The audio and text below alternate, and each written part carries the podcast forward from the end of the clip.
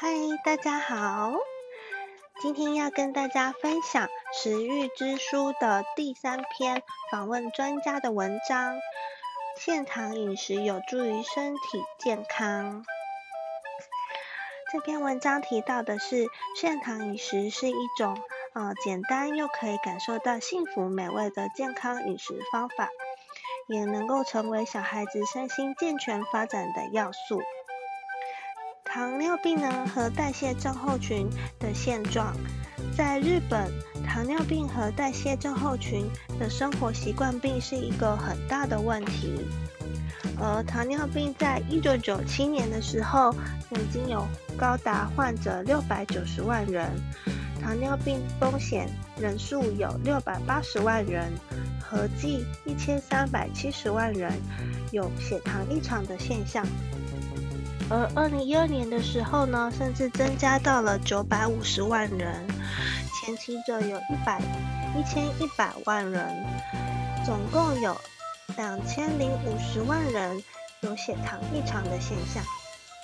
所谓的代谢症候群呢，是糖尿病前期患者的征兆，主要是因为内脏脂肪的堆积，加上一些血糖异常、血压异常。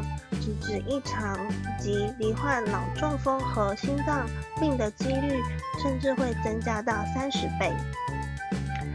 呃，在日本，四十岁以上的男性，两人之中就有一个人是糖尿病前期的患者。这些所谓的生生活习惯病，就潜藏在平常饮食和运动习惯中。虽然我们一直都提倡能够维持控制热量的摄取和做有氧运动，但是呢，控制热量的同时，也有因为受不了饥饿感而反而产生报复性的饮食，反而摄取过多的热量。呃，这一篇专家的。名字叫做山田悟，Yamada Sato，他是北理研究所病院糖尿病中心长，在一九九四年的时候，庆应艺术大学毕业，并在一庆应艺术大学医学部内科学教室就职，在二零零三年的时候取得医学博士的称号。现在是庆应艺术大学的讲师，还有庆呃药学部的讲师跟医学部的讲师，还有北理大学药学部的讲师跟新药学科大学的讲师。那个亚麻大桑呢，所所谓的现场饮食，就是呢，他觉得这个饮食是可以呃。帮助那些呃很难遵守热量限制的救星，是现在非常受到瞩目的一种方式饮食方式。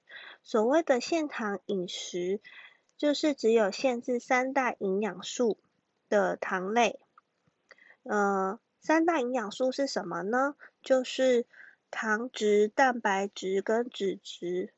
对于其他的营养素跟或热量的摄取，并没有限制的一种方式。历史上曾经风靡一时的阿特金斯饮食法，就是一种一天只摄取四十克以下的糖类的极端限糖饮食法。在一九七零年代的时候，曾经非常的流行。但是这之后呢，这种饮食法其实也有被评判为过度极端。极端，所以就出现了现在的微限糖饮食。二零零八年的时候，也曾经被美国糖尿病学会，还有二零零二零一一年的时候，被英国糖尿病学会被正式的认定是一个有效的限糖饮食法。在开始实行限糖饮食法的患者呢，都说，哎。这个东西很好吃诶，而且又吃得饱，是一种呢患者和家人都可以一起享用的幸福料理。其中也有人吃了使用低糖甘味料所做的甜点，开心到发出赞叹的声音。这种好吃、有饱足感，会让你浮现幸福笑容的一种料理。预防糖尿病的理想饮食方式和饮食教育。其实对健康再好，没有办法持续的饮食方式也是没有意义的。所以在这边提到的限糖饮食，就是一种能够满足味蕾，同时可以改善改善血糖和体重的一种理想的糖尿病预防法。另一方面，和有代谢症候群的大人不同，是否要给肥胖的小孩做限糖饮食，我觉得不一定。对小孩子来说，其实让他正常吃、正常运动会比较重要。不过呢，其实可以限制小孩喝含糖量过高的碳酸饮料。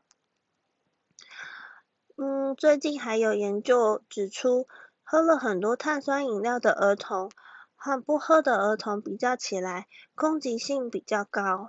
例如会攻击别人的小孩，或者是破坏别人的物品。所谓的吃饭，日文 oshokuji 就是一种摄取营养的行为。透过和家人的对话，以及对食材和制作料理的人的感谢，实在呢就去当感受当下的这种幸福感。对小孩好，并不是要让他们。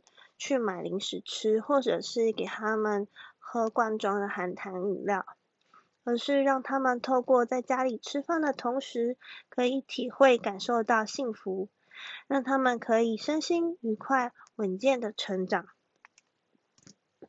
这篇文章呢，我看完之后有一个感想，就是。呃，前阵子我身边的朋友，很多人会去健身房报名教练课程，然后教练课程会教他们怎么样控制饮食，然后配合运动。其实就好像有提到类似这种限糖的饮食方式。那其实这个在呃营养学界应该是流传了相当久，像刚刚。就是受访的内容里面提到的，呃，一九七零年代的时候就流行的这种，呃，只吃三大营养素的这种减肥法。那其实刚刚的这个文章内容听听好像还是有一点不太懂什么是现糖饮食，所以我就在网站上面查询了有关现糖饮食的文章，才发现呢，在台湾。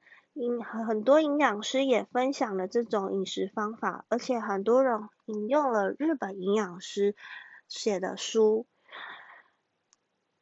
另外一方面，也看到很多明星都有使用这种减重方式。但是我觉得，嗯，不要 过度极端的减重，而是要保持正常的体脂量。就是跟我前面分享过的那个简研究日本的部分，还有每个人的 BMI 哦，第一篇文章，第一篇文章就是日本的女生是不是都觉得越瘦越好？这一篇文章有相互引导，因为体脂体脂。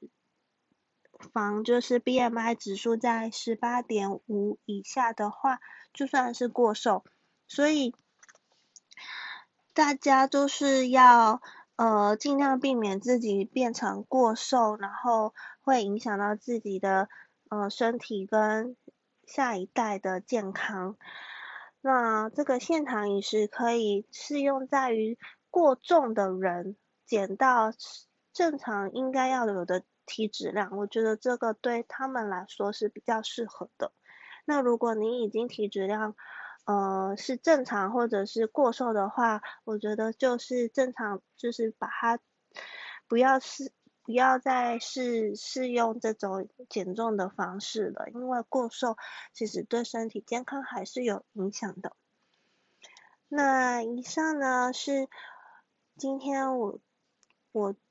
对减重有效的现场饮食分享，其实，嗯，这些减重的时候应该要吃什么的这些细节，我觉得之后嗯还蛮值得再另外录一集跟大家分享的。如果你喜欢今天的内容，请帮我按赞、留言、加分享，感谢您的收听，我们下次见，拜拜。